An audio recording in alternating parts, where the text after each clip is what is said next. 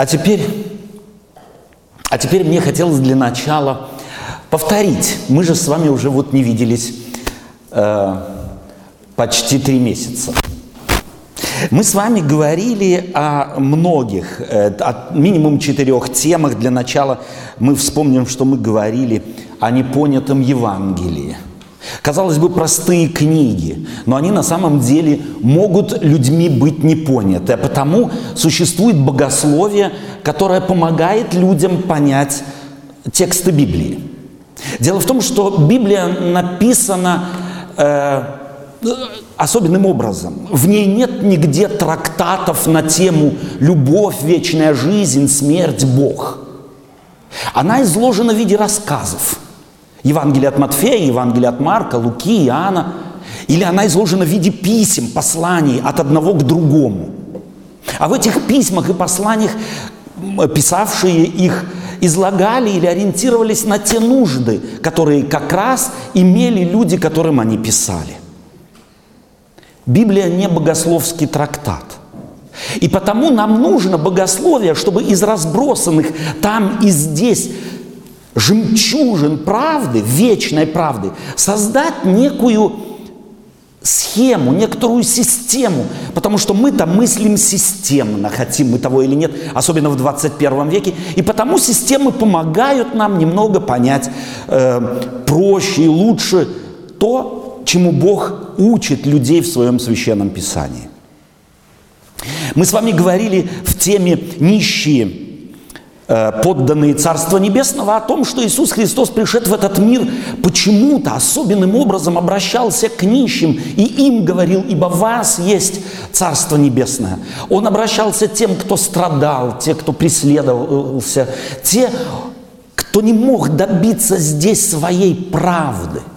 Иисус Христос всегда был на стороне слабых, на стороне немощных, на стороне женщин, на стороне детей – а потом в последней теме я перескакиваю одну, мы с вами говорили о слепоте зрячих. Собственно говоря, мы здесь подошли к сути того, о чем хотим и продолжать говорить. Мы с вами видели, что мы можем смотреть и не видеть. Мы убедились в этом. Помните, еще здесь у нас было несколько э, запчастей от автомобиля. Мы с вами согласились с тем, что если бы мы не знали о том, что автомобили существуют, разбросай запчасти новейших автомобилей вокруг нас, и мы никоим образом не будем представлять себе, что одно как-то дополняет другое и создает действительную гармоничную возможность передвигаться из пункта А в пункт Б с невероятными скоростями. Вот еще в начале 20 века, я как-то недавно с рекламой созданного нового автомобиля в начале 20 века познакомился. Ее рекламировали так. Она развивает невероятную скорость в 30 километров в час. Мы улыбаемся. Мы сегодня ездим 230, летим со скоростью 850. Ракеты собственно говоря, летят быстрее звука. Мы многое можем. Но вот с одним не можем справиться. С самим собой. И вот сегодня мы подходим к самому важному. И я прошу заранее прощения. Эм, тема будет, может быть, несколько сложная. Я попробую ее очень просто представить. Но вместе с тем ракурс, предлагаемый мной, к нему нужно немного, может быть, привыкнуть. Мы с вами сегодня хотим заглянуть и рассмотреть, зачем же нам смотреть на Иисуса. В первых четырех темах мы так, так или иначе присматривались к Иисусу, присматривались к тому, как Он открывал людям глаза, духовные глаза, как вдруг они то, чего не видели, то, чего не понимали, вдруг раз и в одночасье поняли – мы рассматривали апостолов, их слепоту, хотя они ходили рядом с Иисусом, хотя Иисус Христос говорил им, что я Мессия, я э, попаду в Иерусалим, приду, там меня будут преследовать, там меня будут мучить, оплю, оплюют, приговорят к смерти, убьют, и воскре, я воскресну в третий день. Но они ничего из этого не поняли. написано в Евангелии. Ну не говорил ли Иисус Христос конкретно? Меня будут мучить, меня будут унижать, меня будут оскорблять, меня убьют, и я в третий день воскресну. Ну, трудно. Мы говорим нет. Но Евангелие говорит, они ничего из этого не поняли. Мы с вами говорили в, тре... в прошедших темах о том, что человек может смотреть и не видеть в зависимости от того, какая информация у него на какой-то предмет в голове. Так Клеопа и его спутник шли из Иерусалима в Эмаус. С ними рядом шел тот, ради которого они расстроились. Знали лично, но его не видели, не узнали. Пока он не поставил все в порядок у них в голове. И как только порядок был наведен, в Евангелии пишется религиозная фраза, начиная от Моисея, через всех пророков и псалмы, он им объяснил, что так должно было пострадать Сыну Человеческому и войти в славу. И только тогда у них открылись очи. Вы знаете, мы не умнее их, не лучше – Хотя мы ездим на современных автомобилях, пользуемся современными телефонами, летаем на самолетах, и у нас э, уже и погребов-то нет, у нас только холодильник, и этого достаточно. Мы не умнее их.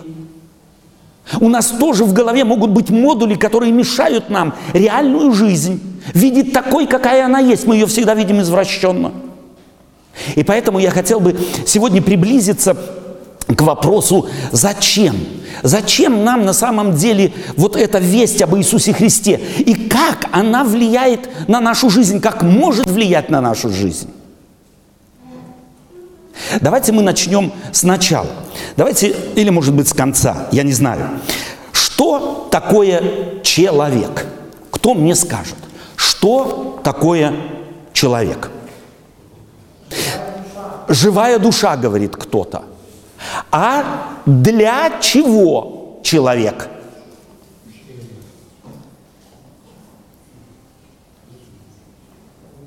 Что такое человек? Живая душа. На двух ногах. С двумя ушами и глазами. Венец творения, говорит кто-то. А для чего человек? Вот смотрите, в мире у нас все имеет какой-то смысл. В мире имеет все какой-то смысл. Стакан для того... Стакан создан ради стакана? Нет, для того, чтобы пить. Рояль здесь вы поставили, чтобы украшать помещение. Дорогое удовольствие. Микрофон, чтобы подглуховатые слышали, и те, кто очень далеко сидят тоже слышали. Стул для того, чтобы сидеть. Стол, чтобы за ним сидеть на стуле. У всего есть свое назначение. А вот каково назначение человека? Ради чего он создан? Кто-то говорит размножаться. Почему нет? Э, только можно вы я с удовольствием, с удовольствием. Одну секундочку. Не, не, не, только проповедовать буду я сегодня. Я проповедовать буду, да? А вы только ответите на вопрос. Вот, э, вот вы что здесь делаете? Не, вы, вы только на вопрос отвечаете, можно? Да? Вот вы что здесь делаете? Сейчас слушаю. Слушайте, а зачем вы слушаете? Чтобы понять Бога. А зачем вам понять Бога? Чтобы явить людям. А, что, а зачем вам являть это людям? Чтобы люди познали Его. А зачем, чтобы люди познавали? Ну, зачем я Нет. А, только вы не проповедуете, нет, нет, да? Вы только на вопрос отвечаете. Вот что вы здесь делаете? Только вы не проповедуете, вы на, ответ, на вопрос отвечаете. Для себя Господь сотворил человека. Господь для себя сотворил человека, чтобы, чтобы человек служил Богу. Бог такой беспомощный, и Он нуждается в человеке. Для чего создан человек? Дорогие друзья, давайте, чтобы это понять, давайте мы попробуем другой пример возьмем. Эм, у вас здесь окна затемнены, но я знаю точно, вот здесь у вас на стоянке стоят автомобили. Вот зачем автомобиль? Зачем? Чтобы передвигаться, говорит кто-то, из пункта А в пункт Б. А может он просто для того, чтобы в гараже стоять? Смотрите, говорите.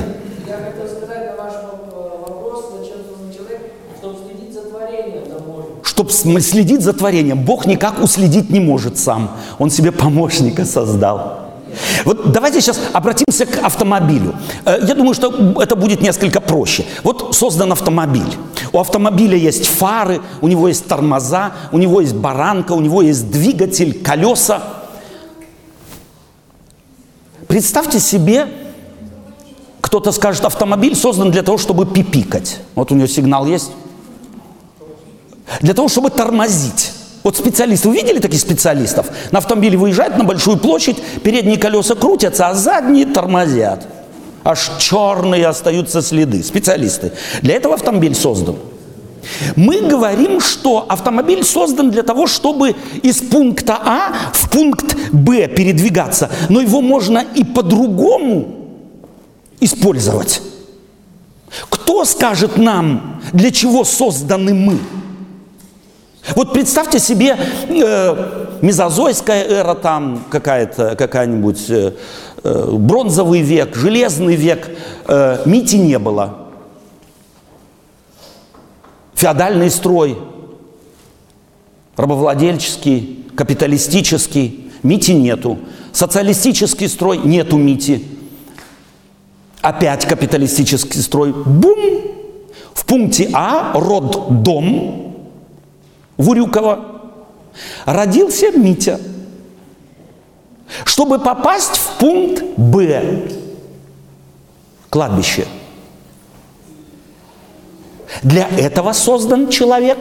Ну, между этим он еще э, вырос, ходил в школу, женился, крестил детей, э, даже видел своих внуков, э, заработал много денег, построил дом, стал инженером, стал знаменитым человеком. Раз, ему 62 уже. Зачем создан человек? Покажите, пожалуйста, я здесь приготовил небольшую эм, презентацию. Это все запчасти автомобиля. Из запчастей автомобиля можно вот такое чудо сделать.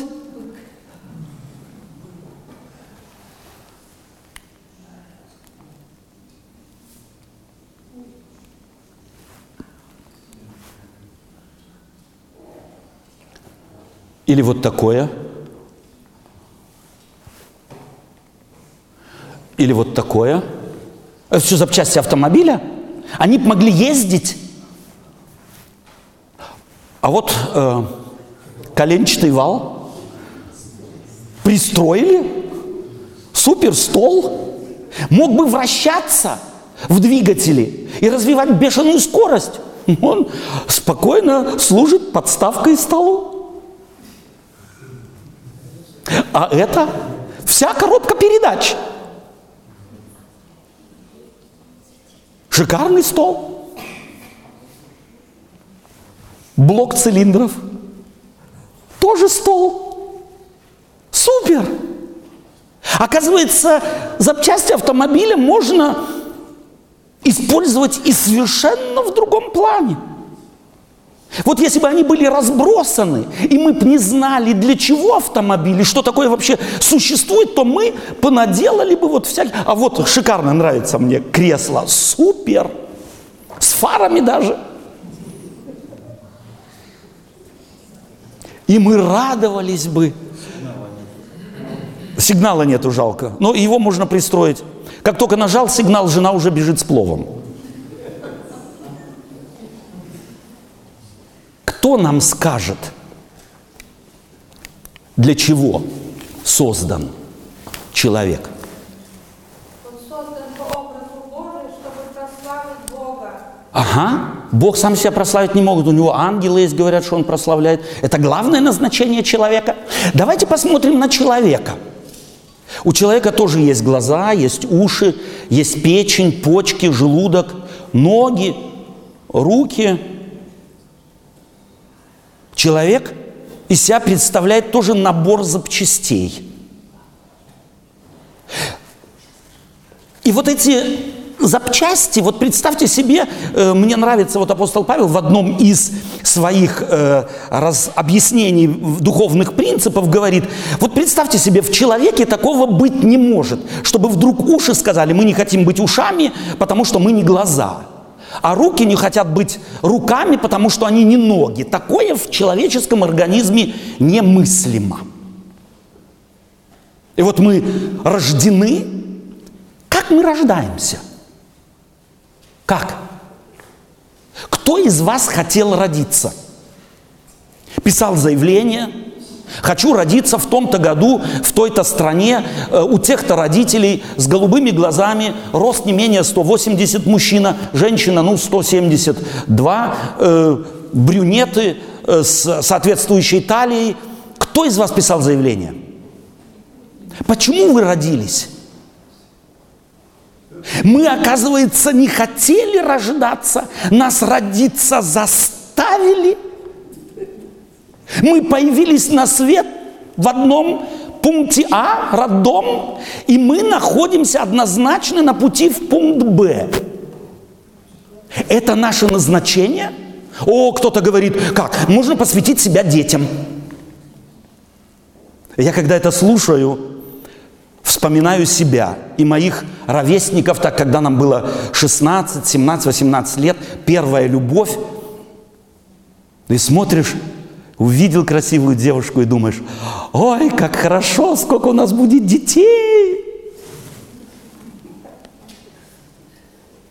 Сразу дети, детей видит, пеленки видит, ползунки видит, да не один.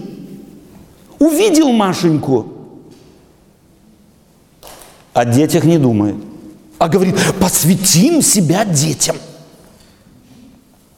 Я вот как-то летел в самолете из Москвы в Дюссельдорф и встретил одного человека, солидно одетый, возраста примерно около 50, и мы с ним разговорились о жизни, о смысле жизни и о цели жизни. И он говорит, я расскажу вам мою историю. У меня обыкновенная жизнь в Советском Союзе. Школа, школа милиции. Я дослужился до подполковника милиции. И в 45-47 лет, точно не помню, вышел на пенсию. Занялся бизнесом конец 80-х, начало 90-х годов. Не очень все пошло, потом взял, продал все и уехал на Запад.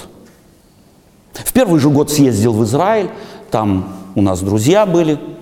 На следующий год поехал в Испанию. И надо же, с моей женой в один из отпускных дней серьезно поскандалил. На пустяках.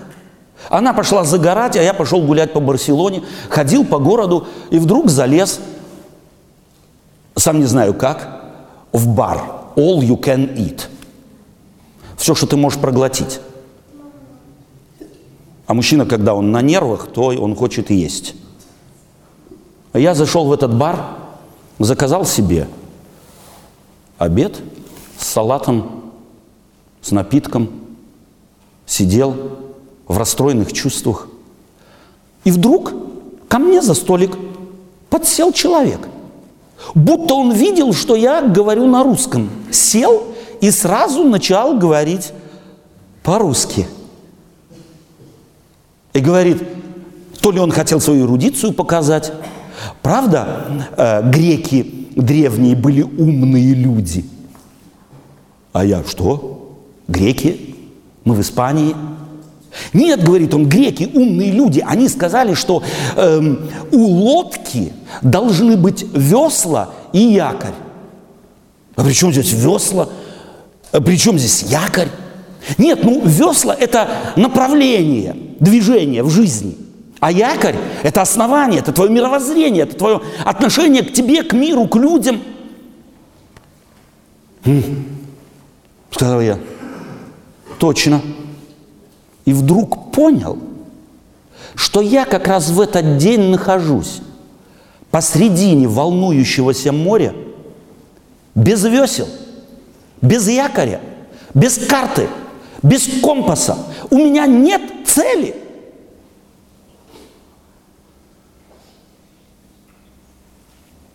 Я не знаю, знакомы ли вы с этими тремя великими основателями трех психологических школ. С Адлером, Фрейдом и Френкелем. Адлер говорит, что человеком управляет стремление к власти. Фрейд говорит нет. Человеком управляет желание к удовольствиям. А Френкель, Виктор Френкель, еврей, родился в Вене и провел основ... всю, всю войну, Вторую мировую войну э, в концлагере. И там он наблюдал людей, по несчастью, товарищей по несчастью. И будучи ученым, будучи психиатром, он наблюдал людей и решил от нечего делать отгадывать, кого в следующий день на утро истощенным, обессилевшим вынесут мертвым из барака. И столкнулся с невероятным фактом, что ни один раз не отгадал. Ни разу. Те, которые казались бы доходными, кое-как стоят на ногах, жили. А те свеженькие, которых только при, привели, привезли сюда, еще вроде в силах спортсмены, умирали. Пока он случайно совершенно не открыл ключ к человеческой душе, к человеческому существу. Его друг в 1945 году, в феврале месяце, ему приснился сон, и друг его рассказывает, он описывает это в своей книжке, можете прочитать, опи, рассказывает, что ему приснился сон, что его 30, их 30 марта 1945 года освободят.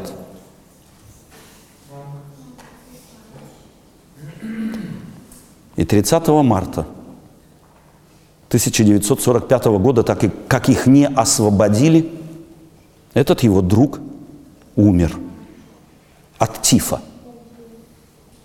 Каждый из нас знает, хоть немного разбирающийся в болезнях различных, что от тифа не умирают вдруг. Вдруг можно умереть от разрыва сердца, это от инсульта, но не от тифа, у него есть инкубационный период. Но потом он понял, что тиф-то в нем был, в этом человеке, но его надежда на освобождение 30 марта держала его. Но как только он понял, что не будут они освобождены 28-29 марта, он на 30 марта умер. Кончилась надежда. И он умер. И он понял, что у человека должна быть надежда – у человека должна быть цель. И он повторяет очень часто Ницше, который говорит, если у человека есть цель, если у него есть надежда, то он перенесет любое как, если знает зачем. Человек перенесет любое как, если знает зачем. Зачем мы созданы? И ответ на вопрос, зачем нам дана жизнь, проще, чем кто-то думает. Жизнь наша дана нам для того, чтобы жить. Жизнь не дана нам для того, чтобы размножаться. Жизнь не дана нам для того, чтобы есть, кушать, пить. Жизнь не дана нам для того, чтобы славить Бога. Это будет всегда результат жизни, а не самоцель.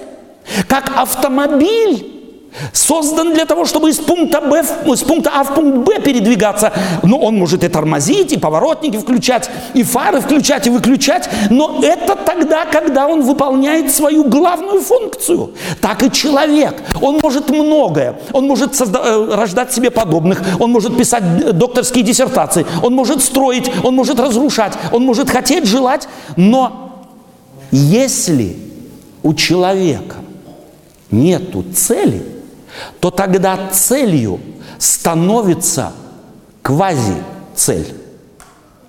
Тогда целью, целью человек превращает в цель еду. спорт, работу, отдых. Я работаю для того, чтобы в отпуск поехать. Человеку нужна цель. Приехал в отпуск, о, оказывается, там пальмы такие же, как и у нас в ботаническом саду. Ой, нет, здесь девушки другие. А что, у нас там девушек нету? А те, кто там живут, куда я в отпуск езжу, они знаете, куда хотят? Туда, где я живу. Человек должен иметь цель. Человек должен знать, для чего он родился. Человек создан для того, чтобы жить. А вот живем, живем мы как? Живем мы как? Как мы живем? Давайте посмотрим, как мы живем. Вот вы утром встали. Раз стартер нажали, и сердце завелось. Легкие надули, в желудок налили и заработали. Как мы живем? Мы в этот мир пришли, не хотели. Нас в этот мир вытолкнули, выпхнули. Диктатура, диктатура. Выпхнули в этот мир. А живем мы как?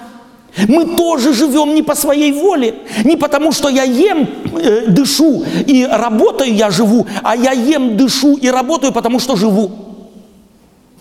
Все наоборот. Но мы очень часто превращаем то, что должно жизни служить, в жизнь, а жизнь у нас где-то так вот, сбоку припеку. И мы в 67 спрашиваем, а, а где моя жизнь? Вот давайте еще раз, еще раз. В самое детство. В самое детство. Вот ребенок родился. Чего ребенок любит вот э, в возрасте года, полутора, двух больше всего? А? Бабушка, ну говорите громче. А? Кушать. Шоколадку. Шоколадку, конфетку. А в 4 года чего он хочет? Трехколесный велосипед.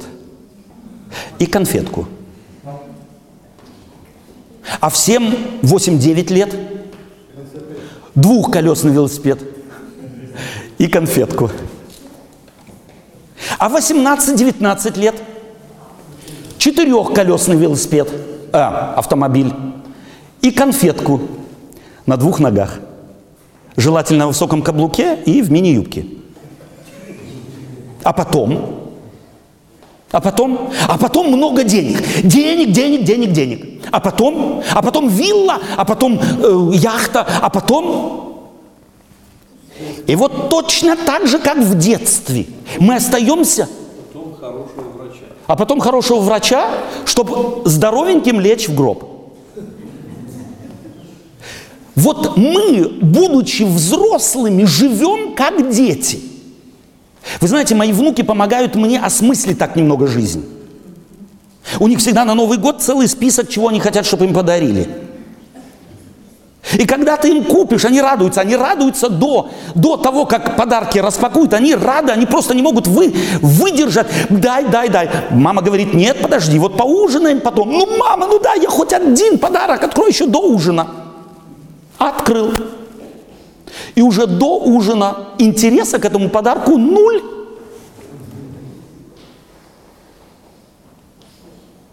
А у нас, когда мы вырастаем,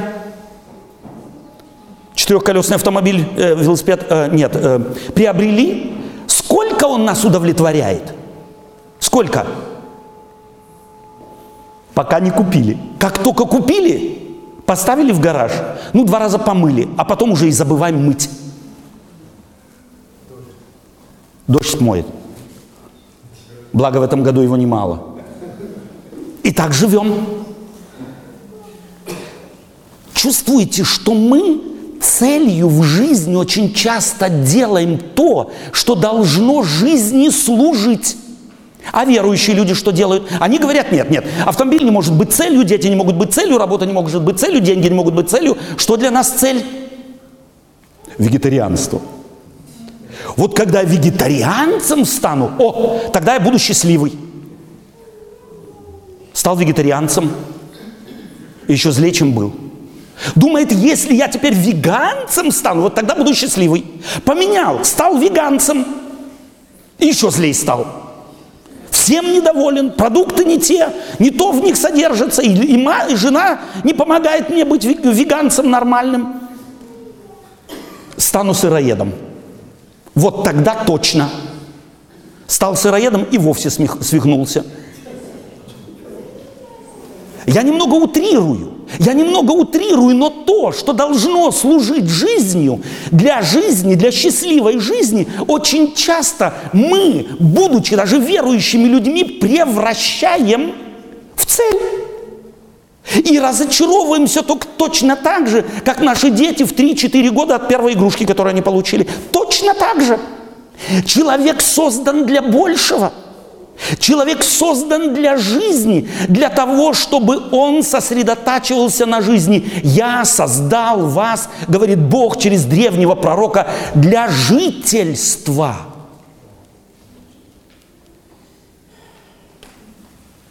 Я создал вас, говорит Иисус Христос, э, древний пророк, для жительства. Не для того, чтобы рождать, есть, пить, вставать. Это тоже хорошо. Это нужно, но это не может быть никогда целью.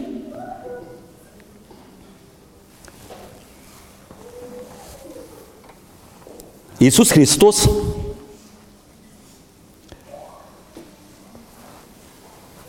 как-то разговаривая с одним образованным человеком своего времени, Никодимом, сказал ему, если кто не родится от воды и духа, не может быть счастливым. Простите, если так вот процитирую его несколько на современном языке. Не войдет в Царство Небесное, не сможет жить вечно.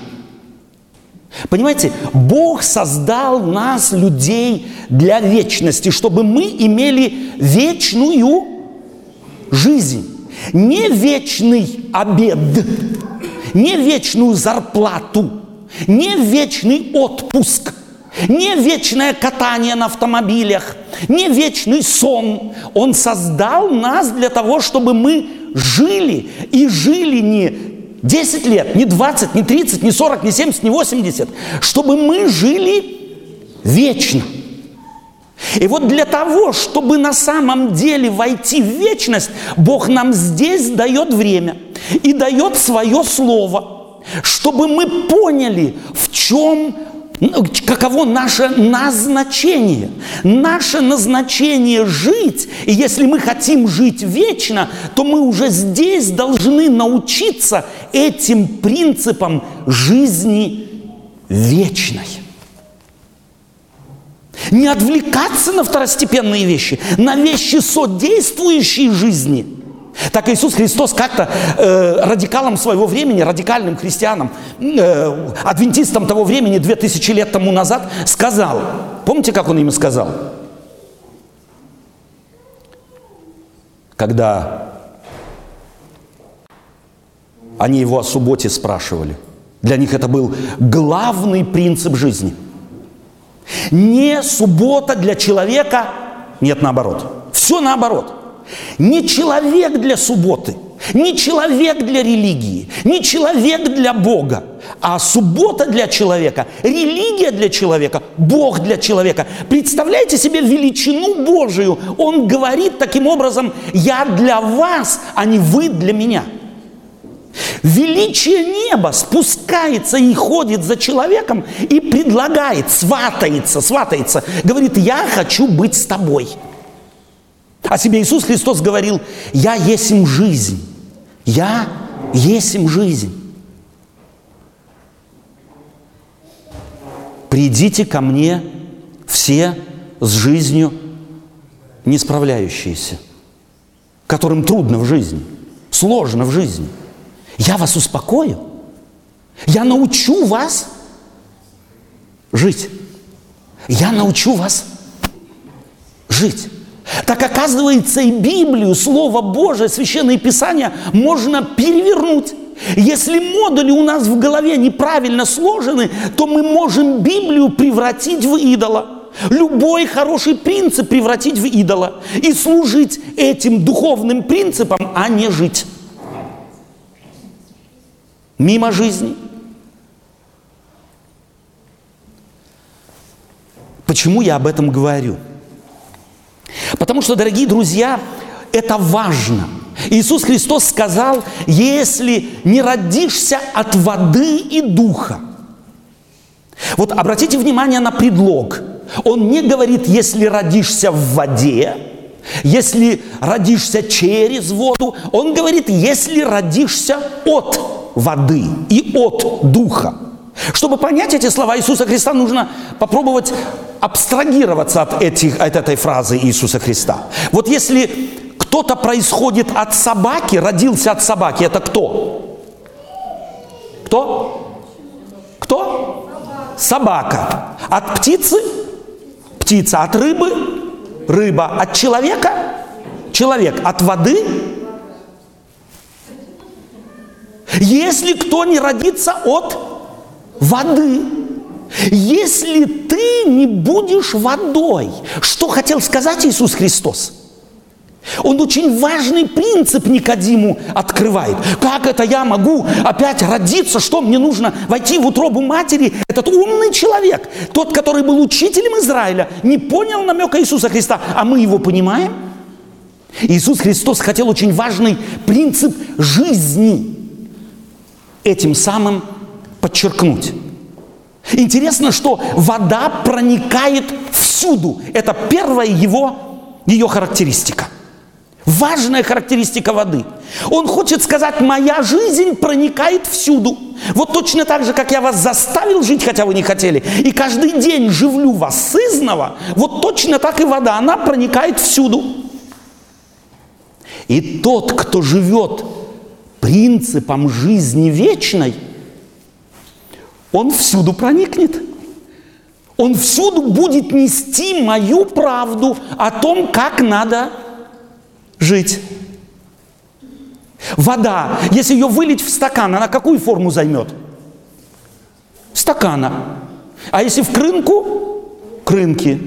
Но останется водой.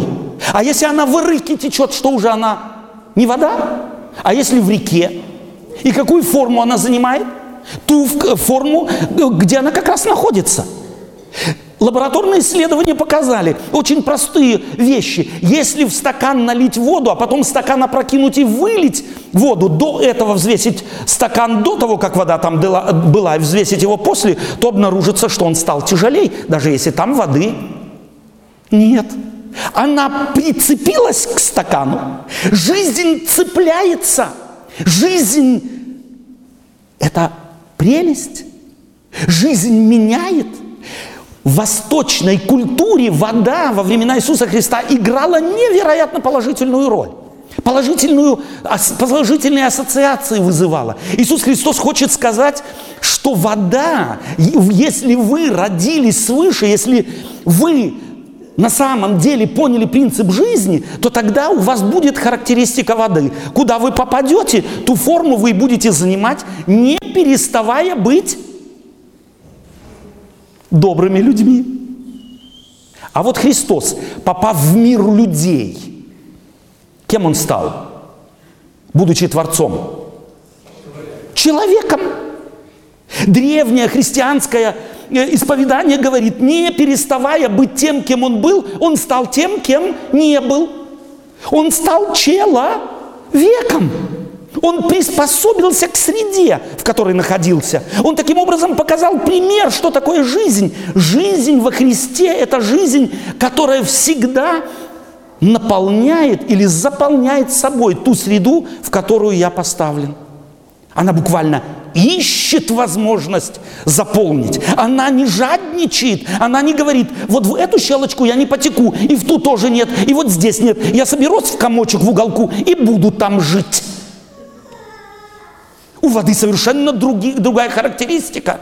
Бог таким образом свой характер представляет. Он такой, он проникает всюду, живит и творит. И если ты родился от Бога, то ты всюду, где бы ты ни находился, будешь живить и творить.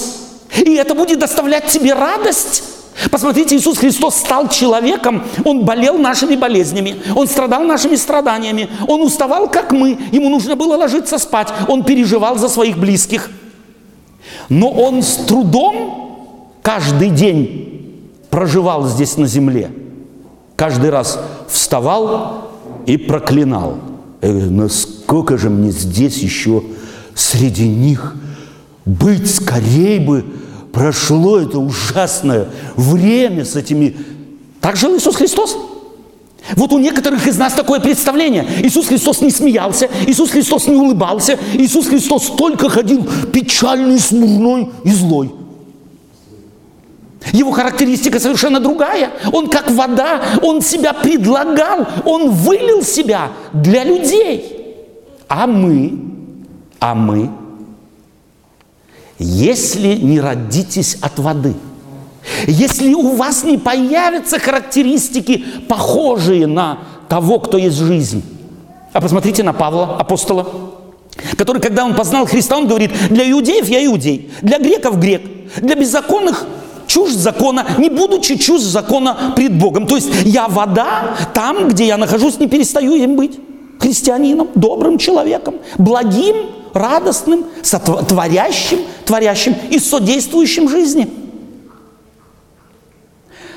Если не родитесь свыше. И здесь мы опять, христиане, говорим, нам надо начать молиться, нам надо начать читать Библию, чтобы родиться. Кто из нас родился сам? Иисус Христос не ошибся в употреблении этого слова. Он хочет сказать, ты родиться не можешь. Потому Никодим и говорит, слушай, а как я могу родиться? Это же невозможно.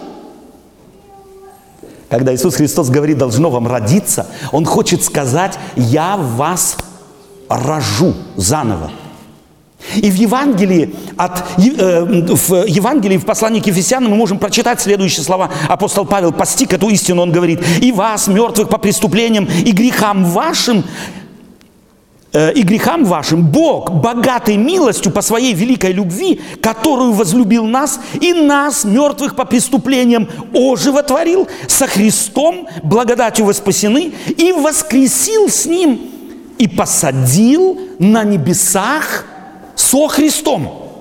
Где апостол Павел видит сидящих ефесян? В Ефесе? На небесах с кем? Со Христом. Но обратите внимание, что он здесь говорит «и вас». Это значит еще и кто-то другой. Если я говорю «и вы в Вассенберге», то я имею в виду, что я уже где-то был.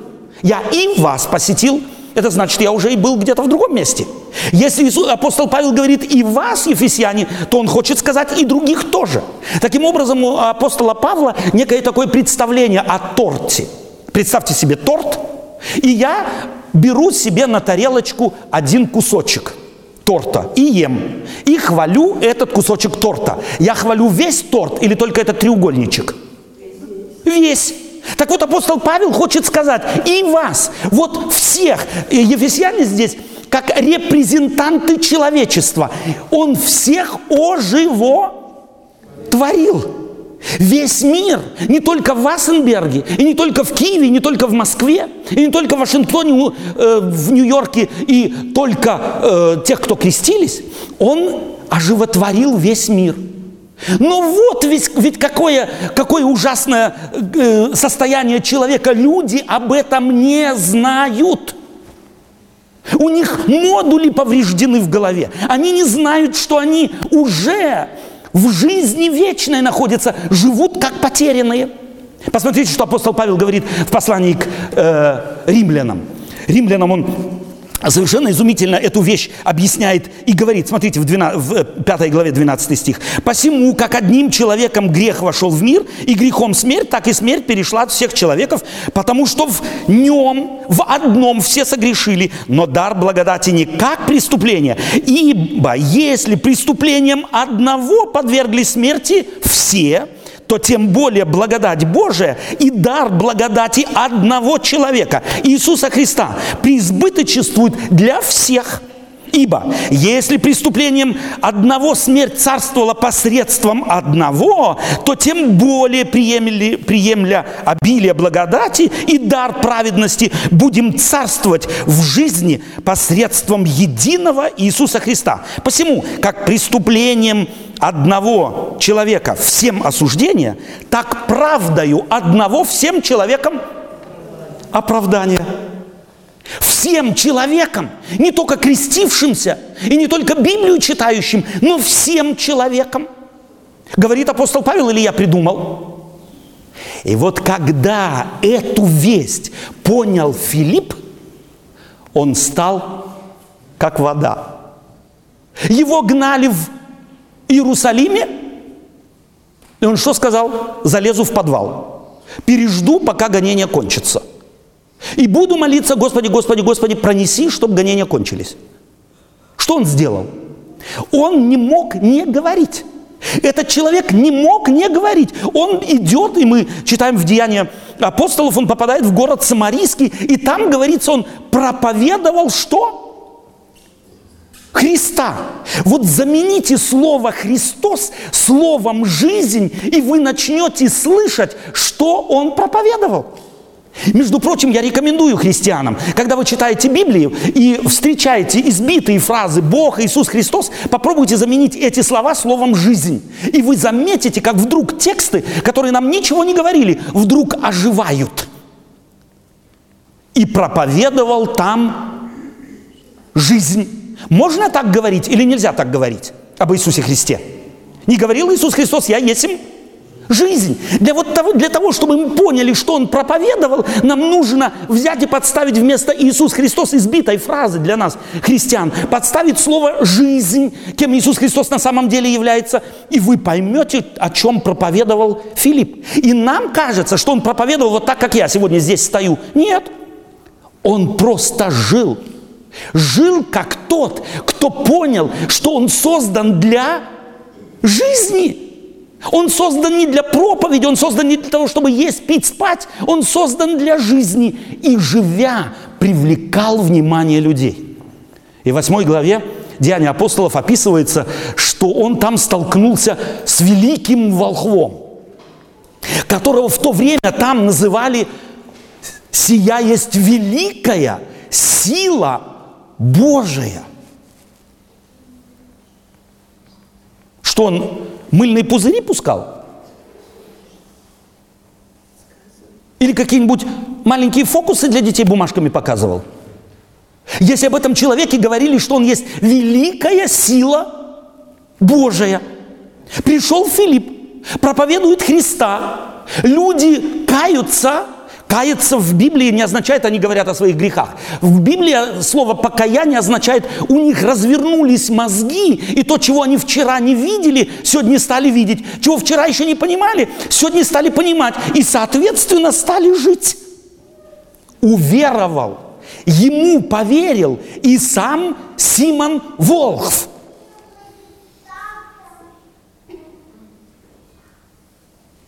Потрясающе. И захотел что сделать? Креститься. Он хотел то, что имел Филипп. Филипп имел жизнь и проповедовал жизнь. А Волхв думал, у меня много денег, очень много денег, куда мне их девать? Он понял, что у Филиппа есть нечто большее, чем у него. И принес денежки. И сказал, дай мне власть твою. На кого ты возложишь руки, чтобы я тоже давал, чтобы они вот менялись. Чтобы у них все в жизни менялось чтобы они вдруг стали видеть мир по-другому. Я себе могу представить город Самарийский после того, как Филипп там проповедовал, как эти люди стали счастливыми. Вот ничего не изменилось, ничего в жизни не изменилось. В голове наступило просветление, и все стало по-другому. Вот то, что сделал, хотел сделать Волхв с Филиппом, очень часто делаем мы – мы не деньги несем, У нас их нет. Но мы говорим, надо жертвовать чем? Временем. Молиться надо. Библию читать надо, чтобы жить. Дорогие друзья, если мы не родились свыше, если Иисус Христос, Его весть нами не стала понятой, если мы не поняли, что мы созданы для жизни, то ни молитва нам не поможет, ни чтение Библии нам не поможет ничего. Мы можем и молитву, и чтение Библии, и богослужение, все превратить в цель, сама цель, и она никуда нас не приведет. Тогда мы начнем ссориться. А кто правильнее делает? А кто более правильно делает? А что еще нужно сделать, чтобы?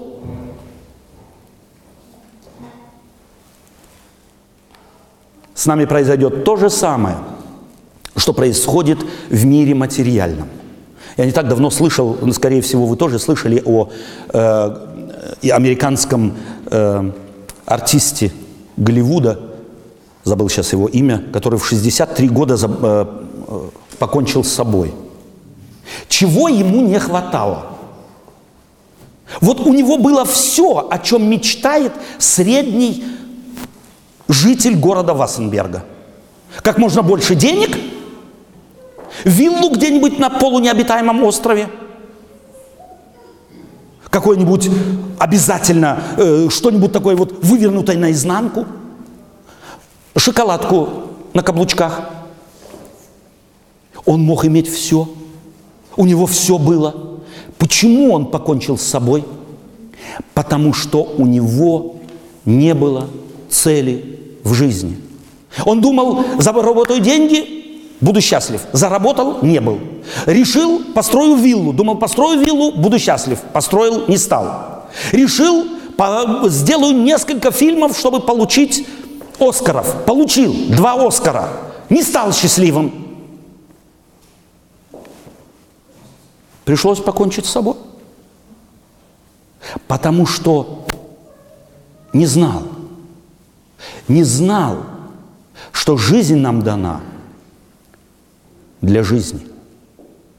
Давайте, дорогие друзья, начнем жить. Параллельно к этому артисту Голливуда – я хочу напомнить вам историю апостола Павла, записанную в той же, в тех же, в той же книге «Деяния апостолов» евангелистом Лукой.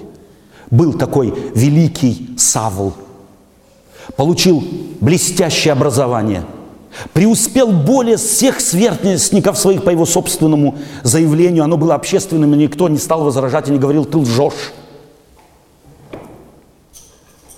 И решил, что он сделается знаменитым – Ему надо было больше, чем он достиг. Он пошел и получил позволение арестовывать тех, кто ему не нравится. И получил. Его цель была, он думал, что тогда он будет счастливым, когда арестует как можно больше. Диплом был, звание было, э, известность была, он был счастливый? Нет. Субботу он соблюдал? Да. Десятую давал? Да. Свинину ел? Нет. Что еще? Вечерю праздновал? Пасху? Праздновал. Принесло это ему счастье? Нет. Почему нет? Потому что все это было его целью, и он собирал это как трофеи. А потом ими гордился. Посмотрите на мои трофеи. Суббота, десятина, вегетарианство, веганство, вот какой я.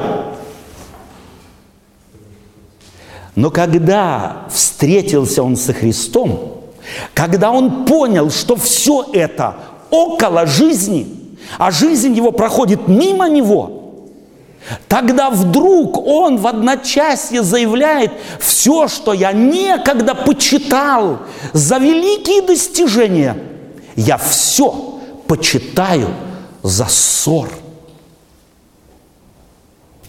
Жизнь может измениться. Жизнь меняется тогда, когда мы поймем наше главное назначение. И главное наше назначение – это жить. Жить уже сегодня и здесь. Быть счастливыми. И здесь, может быть, кто-то скажет, о, а я думал, меня в религию приглашать будут, а меня только приглашают э, счастливо жить. Да. И здесь позвольте еще на одну минутку задержать ваше драгоценное внимание.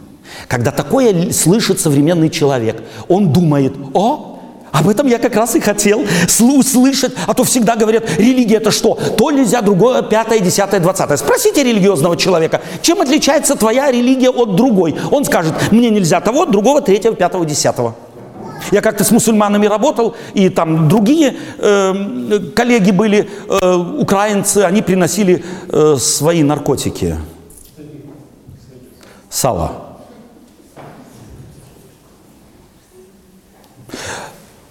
А мусульманин говорит, мне нельзя, мне запрещено.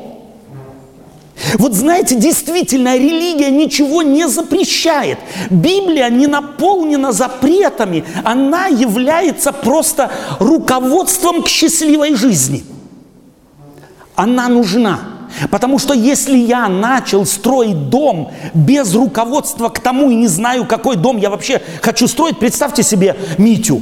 Представьте себе, Митю, он решил дом построить, что нужно? Кирпичи нужен, э, раствор нужен, а представление о том, какой дом будет у него вообще нет. Представьте себе. И он кирпичи привез, раствор привез и говорит, кирпич взял, раствор куда? Положим. Куда-нибудь? Положим. Возьмем другой, положим. Ложит, ложит, ложит, а потом говорит, о, стоп, а где двери?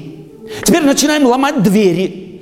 А потом опять ложит, ложит, ложит. О, а здесь же может быть окно должно быть. Начинаем ломать. Вот когда нет руководства к жизни, руководства к строительству, то тогда мы будем делать и ломать. Мы похожи так немного на мартышку. Мартышкин труд. Сделал и сломал. И потому мы будем постоянно разочаровываться. Так и в духовной жизни нам нужно руководство для жизни – чтобы это проиллюстрировать, представьте себе, вы захотели, или я захотел спечь торт. Но я не имею никакого представления о том, как торты пекутся, и руководство к испечению торта не позаботился о том, чтобы э, он у меня был. Ну, я решил, я знаю, что к торту нужна мука, залез, сколько здесь муки, э, ну, взял и высыпал. Меня кто-то спрашивает, а зачем 2 килограмма муки? Ну, больше у меня нету 2 килограмма муки. Что то еще нужно? Ну, говорят, сахар нужен. Достал сахара, полтора килограмма, вот, тоже высыпал. Соль еще нужно, да, соль, 500 грамм, тоже засыпал. Яйца тоже нужны, 20 яиц, забил туда. Что еще нужно-то? Ну, что-то сухое, ничего нужно, наверное, размешать. Что? В холодильнике порылся, фанта, взял, залил. Смешал все, поставил в духовку, достал, для мусорки. Вот так мы сегодня живем. Очень часто мы именно так, нашу свободу именно так интерпретируем. Если что-то есть, то тогда без границ. Шоколадки без границ, отпуск без границ, женщины без границ, э, отдых без границ, работа без границ. И у нас в наше время, в 21 веке, с чем мы сталкиваемся? С массой зависимости – трудоголики, алкоголики, игровые зависимость, сексуальная зависимость, чего хочешь. Знаете почему? Потому что думают они, что торт жизни можно испечь вкусный и приятный для себя и других без руководства к его выпечке. Да, Бог нам дал жизнь. Он хочет, чтобы мы жили, но Он еще приложил нам руководство для счастливой выпечки жизни. Потому мы здесь. Потому мы хотим представить вам эту книгу, чтобы вы не думали, что религиозность делает счастливым. Счастливым человека делает жизнь, подаренная Богом в Иисусе Христе, с которым мы вас и знакомим. Аминь. Друзья, я знаю, что вопросы есть у нас к Отто или, или, или нет вопросов. Я думаю, что все же есть. Э, Было много сказано таких э, мыслей, которые как бы э, сразу и не до конца, может быть, э, можно Переварить. а, переварить Да. или разложить на полочки. Э, Из-за ограниченности времени я задам три вопроса и попытаюсь тему, которую э, вот э, так пламенно и с любовью передал, э, чтобы мы, как бы, уходя домой, могли немножко на полочке расставить все то, что мы услышали. Я для себя услышал три ключевых слова. Первое слово – порядок и беспорядок. Второе ключевое слово – цель или квазицель. И третье – жизнь. Вот все мы живем, особенно в Германии, и все мы думаем, что у нас все же порядок. А мне показалось, что, может быть, некоторые э, остались обиженными, потому что ты так прямо сказал, что у нас порядка нет, поэтому у нас и проблемы есть. Павел Иванович, у нас порядок. Это в Уганде беспорядок, а у нас порядок, постоянно все нормально. Порядок. Я об тех, кто в Уганде. Хорошо. Я думаю, что здесь глубокий смысл. Действительно, если бы у нас был порядок, то мы бы не делали ошибки, мы бы не переделали. Мы... Как человек, который, допустим, живет нормально, э, может обнаружить или прийти к этой идее, что все же у него не все в порядке и, и не все так у него хорошо, как он думает. Потому что многие сегодня уверены в том, что у них, у них все хорошо. Но я думаю, что здесь, может быть, так, между прочим, стоит э, напомнить одну важную истину. Мы я, о ней знаем, я Америку не открываю, но она не всегда у нас, так сказать, в сознании есть. У человека отсутствует историческая память. То есть я не могу жить памятью моего отца и деда тем паче, прадеда еще. То есть каждое поколение, каждый человек в мире открывает жизнь и мир для себя сызного. То есть каждый человек учится жить. И вот нас, жизнь, э, наша культура, наше э, окружение приучает игнорировать целый ряд промахов, целый ряд фактов. Допустим, вот нашу неудовлетворенность от первого подарка. Получил, ждал, полгода ждал, получил. Поиграл 15 секунд, минут, э, извиняюсь, может полтора часа, может быть даже три часа, а потом забыл и выкинул. От чего это происходит? Это От чего? Почему это- человек долго не может радоваться? Это природа человека, потому что не в этом радость жизни. Или в этом, это фальшивая цель? Это фальшивая цель. И вот родителям надо деткам, деток учить. Вот ты видишь, ты получил машинку, а вот сколько ты радовался. Между прочим, э, родителям, у кого еще маленькие дети есть, я рекомендую, не покупайте им новые машинки. Возьмите старые, спрячьте, пусть он забудет, и через полгода дайте. На Новый год подарите ту, которую в прошлом году купили, он будет радоваться, будто это первая. Эм, чтобы детей начать учить. Вот смотри, вот такие мы люди. Машинка это хорошо, но это не главное. Велосипед мы тебе купили, это хорошо, нужно. Это средство передвижения, а не игрушка. Оно нужно, но это не главное. И если украли, не плачь. Ну, купим новый, а не, не купим, пешком походишь. Делай правильные выводы. Ты-то живешь, велосипеда нет, но ты живешь. Солнце взошло, ты можешь бегать, радоваться, цветы нюхать. Находить какие-то... Суть жизни. То есть радуйся факту, что ты можешь фиксировать. Э, велосипеда нет. Да, печально, но это не главное в жизни. Э, ну пусть порадуется тот, кто мне украл. Ему, наверное, он больше нужен, чем мне. Между прочим, я, это я пережил. У меня украли в моем автомобиле мою навигационку. Купили мне дети, заплатили немало денег. Она мне, она была больше идеальная, ее ценность была мне важна. Украли. Я мучился три месяца, пока не сел в автомобиль. И мне идея не пришла. Господь, спасибо, что они украли эту навигационку. Пусть он, она им, ему служит, потому что она ему, наверное, больше нужна, чем мне. А я себе куплю новую. Отлегло мгновенно, И появилось новое. и появилась новая. Меня э, мой двоюродный брат так научил.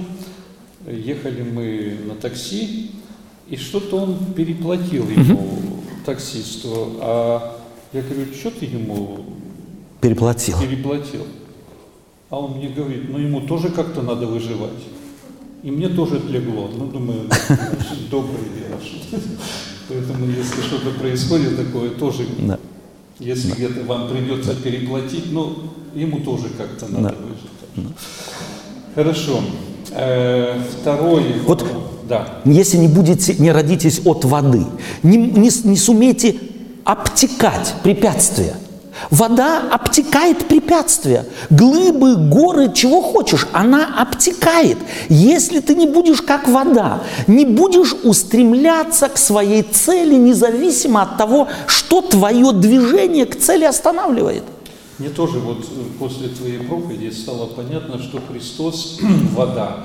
И хотим мы это, и не хотим, Он наполняет нашу жизнь. Он здесь, да. Знаете, мы э, разграничиваем верующих, неверующих, а оказывается, Христос Да. наполняет жизнь в ровной мере и Да. тех, и других. Он же сам объясняет. А Отец Небесный посылает дождь. И вот я всегда удивляюсь. И злым?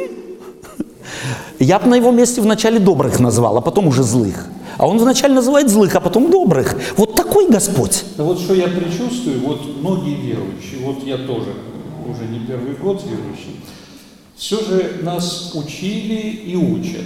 Если ты хочешь, чтобы твоя духовная жизнь развивалась, утром рано вставай, э, бери Библию, э, читай, проводи побольше времени в молитве Да. Богом, и тогда твоя духовность начнет подниматься. Ну, если честно говорить обо мне, то у меня такие фазы бывают, да, что я читаю, Да. поднимаюсь, потом проходит полгода, какие-то заботы, Спад какой-то. какой-то спад, потом через следующую проповедь, через полгода снова меня Бог обличает, и снова поднимаю, и вот уже 58 лет, то я поднимаюсь, то опускаюсь, то забываю, и вот сейчас не знаю, где я нахожусь, на каком духовном таком уровне. да. Э, Ты же э, предлагаешь о том, что, в общем-то, жизнь – это то, что Бог дает. Это Да. не то, что мы вот такими усилиями как-то достигаем. А вот разъясни вот здесь еще немножко вот этот момент, потому что все же многим из нас хочется что-то делать для своей духовности, правда? Нам не хочется дремать, нам не хочется спать, и хочется что-то делать. Вот ты же предлагаешь, что мы должны все же по-другому как-то. Или И Я вот, неправильно э, очень правильно. Дело в том, что если у кого-то есть потребность, вот э, я э, это объясняю общими принципами библейскими. Человек для чего ест? Вот Иисус Христос объясняет это. Да? Мы едим и пьем для чего? Чтобы жить. Мудрецы древности говорили, вот мудрец от глупца, от обывателя отличается тем, что мудрец ест для того, чтобы жить, а обыватель живет для того, чтобы есть. Вот если я молюсь, читаю Библию, потому что я жив, это мне нужно, это для укрепления моей духовной жизни, то вставай в 10 но, э, или ложись. Это не будет тяжело. Это не будет тяжело. У тебя есть потребность, точно так же, как если ты жив, плати твоей. Ты, у тебя не было возможности э, на работе, ты загружен был, не было возможности чего поесть. Ты приходишь домой, ты ешь. Я знаю некоторых людей, которые ночью Встают? по надобности встают, Да. а потом еще в холодильник заглядывают. Да. И что-то оттуда берут. Вот кто-то спросил, э, и говорит, не спрашивай, это я или нет. нет, я не что- буду спрашивать, Павел Иванович. Вот смотри, кто-то сказал, говорят, ночью есть нельзя, зачем в холодильнике свет? Во. Да. Эм, Нет, вот смотри, вот точно так же и духовная жизнь. говорю, Да. Что вот если даже ночью человек просыпается, да, и, и он что-то там ищет, если бы у него потребности не было, Да. то он бы туда нос свой, Да. как говорится, не это. Павел А Иванович, вот это потреб- Поэтому, видимо, если Христос, вот эта вода вошла в нас, Всё. То для нас вот брать Библию в руки, и это, это будет потребность, как ночью кто-то холодильник. может меня увлечь мои больные дети, моя больная мама, мои родственники, друзья. У меня был, не было времени поесть духовно, не было времени. То потом тогда, когда появляется время, я нагоняю не для того, чтобы жить, а потому, что я живу. Мы должны ценности наши изменить. Я ничем не могу жизнь, если ее нет. Э, так сказать, э, наколдовать ее себе. Не, не могу. Э, Скажи, пожалуйста, ты еще употребил слово квазицель. Квазицель не все это слово употребляют. Да. Квазицель это псевдо, это ложное. Это псевдоцель, это ложная цель, это, не, это поддельная цель. Поддельная. Значит, такой поддельной целью может быть ночью человек встает и смотрит до утра телевизор. Может ли это? В зависимости, в зависимости от того, почему он это делает. И опять-таки, если это, он без этого не... То есть он хочет проинформироваться. Я, вот, я иногда делаю, если есть хорошие, хорошие интересно, э, передачи, очень часто поздно. У меня есть время, я ставлю свой будильник, встаю, посмотрю хорошую передачу, или у меня нет возможности ее записывать, выключил, пошел спать. У кого-то этой возможности Что нет. может быть квазицелью? Что Квазицелью это тогда, когда мы подменяем жизнь тем, что жизнь должно служить. Когда я работаю на дом, когда я работаю на деньги, когда я работаю на популярность, когда я думаю, что молитва я что-то могу изменить, вот тогда это не содействует и думаю, что это содействует жизни. Нет, если я действительно духовно живу, то я не смогу без Бога. Я не смогу без Его Слова. Я не смогу без тех, кто тоже так живет этим. Я их буду искать. Вот слово «эклезия», «церковь» – это вызванные. Мы ведь духовные существа, и если меня духовно интересует, то я буду искать тех, кого духовно интересует. Значит, вот сейчас мы проверим наш зал. Если человек имеет естественную потребность читать Библию, Да, значит в нем есть жизнь Христа. Правильно? есть, естественно. А если в нем нет уже, он не испытывает этого желания, а нужно заставлять, значит жизни нету Христа. Э, Не обязательно, не обязательно. Дело в том, что ведь и Библию читать, это может быть наследием, это может быть культурой. Моя мама, моя па, мой папа, моя дедушка, мой дедушка, моя бабушка мне с детства рассказывали. Мне эти рассказы что-то, так сказать, приносят. Но есть люди, которые не выросли на этой книге вообще. Подхода у них нет к ней. И потому они от нее засыпают. Хорошо, а я сейчас говорю о тех, которые с Библии ложатся и с Библии встают. Но только Библия рядом на полочке, как гостиницы. Это то же самое, как те фарисеи, которых Иисус Христос обличал. Но они ее не открывают. не Они успевают. да, не успевают, кто-то не успевает. И потому, вот смотри, Павел Иванович, мы должны забыть, забыть практику, которую мы очень часто практикуем. А вот этот вот брат, он как часто Библию читает? Мало, значит, не духовный. Эти критерии даны мне для меня.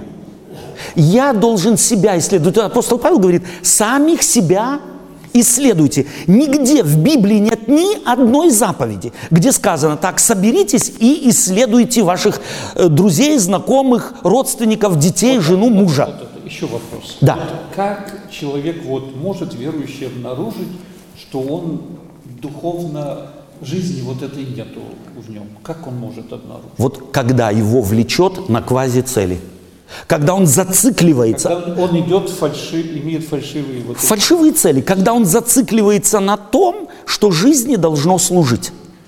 Когда не жизнь сама по себе для него важна.